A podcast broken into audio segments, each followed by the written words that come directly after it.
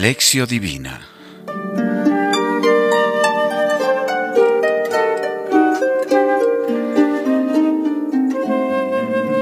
Tiempo ordinario.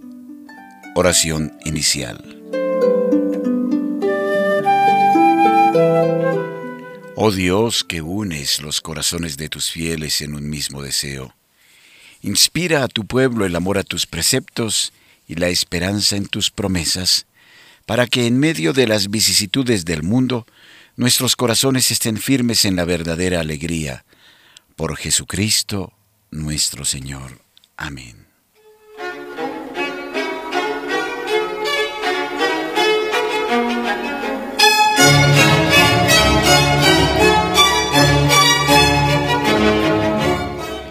Lectura del Evangelio según San Marcos, capítulo sexto, versículos 17 al 29.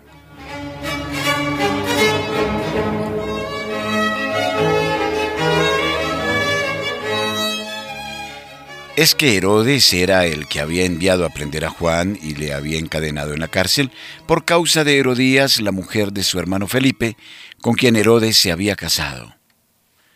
Porque Juan decía a Herodes, no te está permitido tener la mujer de tu hermano. Herodías le aborrecía y quería matarle, pero no podía, pues Herodes temía a Juan sabiendo que era hombre justo y santo y le protegía. Y al oírle quedaba muy perplejo y le escuchaba con gusto.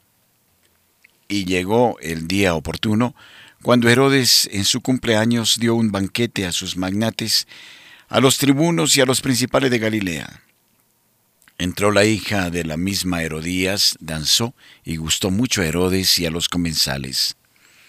El rey entonces dijo a la muchacha, Pídeme lo que quieras y te lo daré. Y le juró, Te daré lo que me pidas hasta la mitad de mi reino. Salió la muchacha y preguntó a su madre, ¿qué voy a pedir? Y ella le dijo, la cabeza de Juan el Bautista.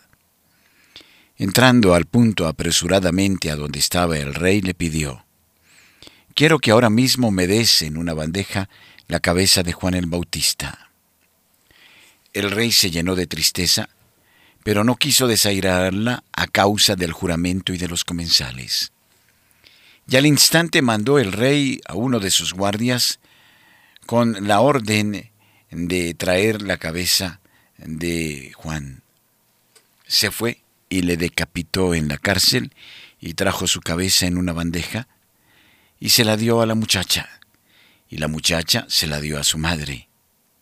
Al enterarse sus discípulos, vinieron a recoger el cadáver y le dieron sepultura.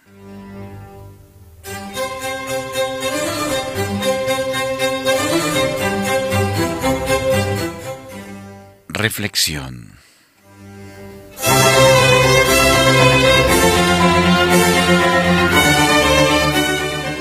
Hoy conmemoramos el martirio de San Juan Bautista. El Evangelio describe cómo murió el Bautista sin proceso, durante un banquete, víctima de la prepotencia y de la corrupción de Herodes y de su corte.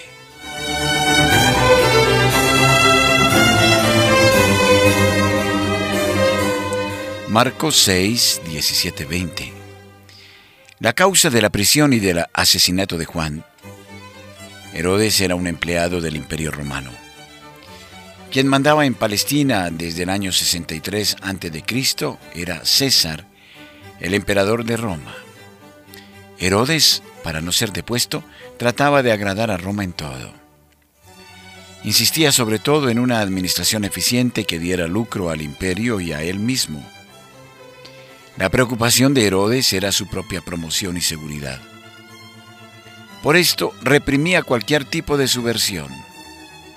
A él le gustaba ser llamado bienhechor del pueblo, pero en realidad era un tirano. Confer Lucas 22-25.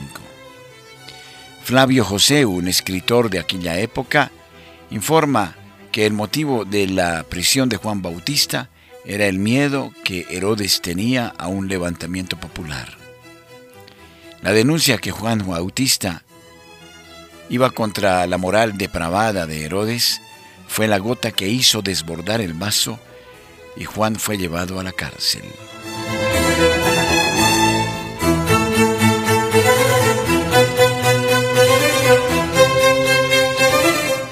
Marcos 6, 21, 29. La trama del asesinato. Aniversario y banquete de fiesta con danzas y orgías. Era un ambiente en que los poderosos del reino se reunían y en el cual se hacían las alianzas. La fiesta contaba con una presencia de los grandes de la corte y de las personas importantes de Galilea. En este ambiente se trama el asunto de Juan Bautista. Juan el profeta era una denuncia viva de ese sistema corrupto. Por eso fue eliminado bajo pretexto de un problema de venganza personal. Todo esto revela la debilidad moral de Herodes tanto poder acumulado en mano de un hombre sin control de sí. En el entusiasmo de la fiesta y del vino, Herodes hizo un juramento liviano a una joven bailarina. Supersticioso como era, pensaba que tenía que mantener el juramento. Para Herodes la vida de los súbditos no valía nada. Disponía de ellos como de la posición de las sillas en su sala. Marcos cuenta el hecho tal y cual y deja a las comunidades y a nosotros la tarea de sacar conclusiones.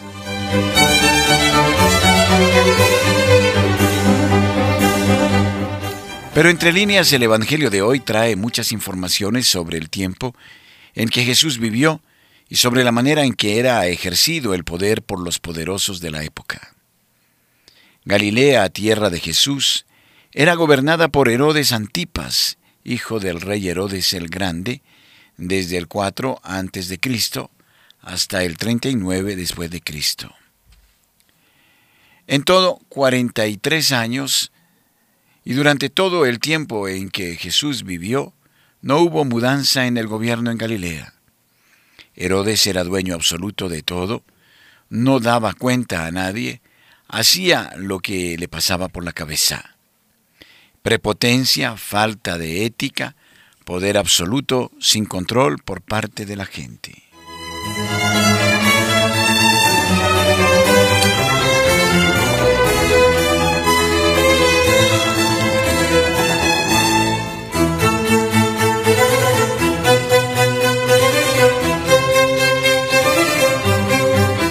Herodes construyó una nueva capital llamada Tiberíades.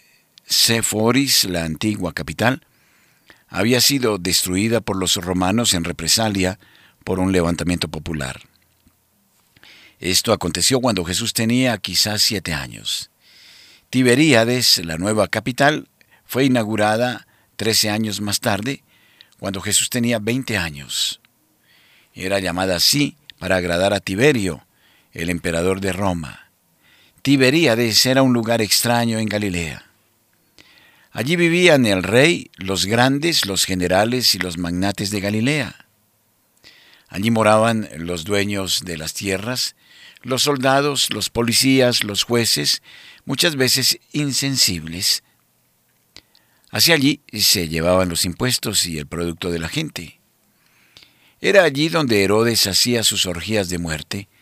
Marcos 6, 21, 29. No consta en los evangelios que Jesús hubiese entrado en la ciudad. A lo largo de aquellos 43 años de gobierno de Herodes, se crió toda una clase de funcionarios fieles al proyecto del rey, escribas, comerciantes, dueños de tierras, fiscales del mercado, publicanos y recaudadores de impuestos, promotores, jefes locales. La mayor parte de este personal moraba en la capital, gozando de los privilegios que Herodes ofrecía, por ejemplo, exención de impuestos. La otra parte vivía en las aldeas. En cada aldea o ciudad había un grupo de personas que apoyaban al gobierno. Varios escribas y fariseos estaban ligados al sistema y a la política del gobierno. En los evangelios los fariseos aparecen junto con los herodianos.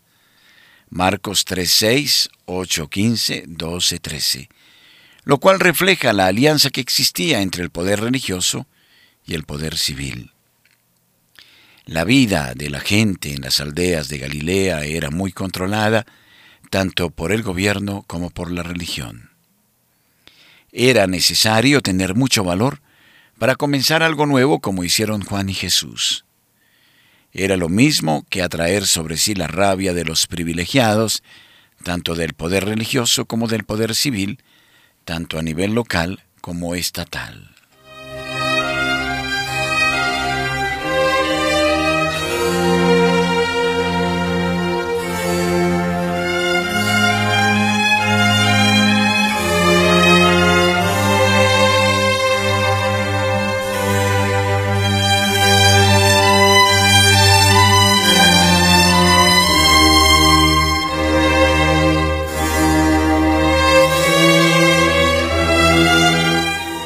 Reflexión. ¿Conoces casos de personas que han muerto víctima de la corrupción y de la dominación de los poderosos? Y aquí entre nosotros, en nuestra comunidad y en la iglesia, ¿hay víctimas de desmando y de autoritarismo? ¿Existen ejemplos?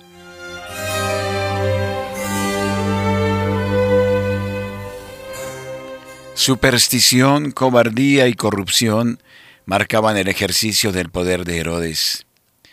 Compara con el ejercicio del poder religioso y civil hoy en los varios niveles tanto de la sociedad como de la iglesia.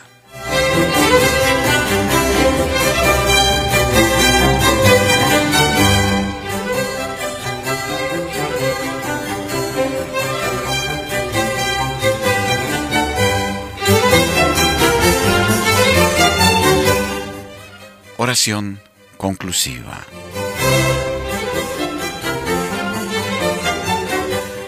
A ti me acojo, Yahvé. Nunca quede confundido. Por tu justicia sálvame, líbrame. Préstame atención y sálvame. Salmo 71, 1, 2.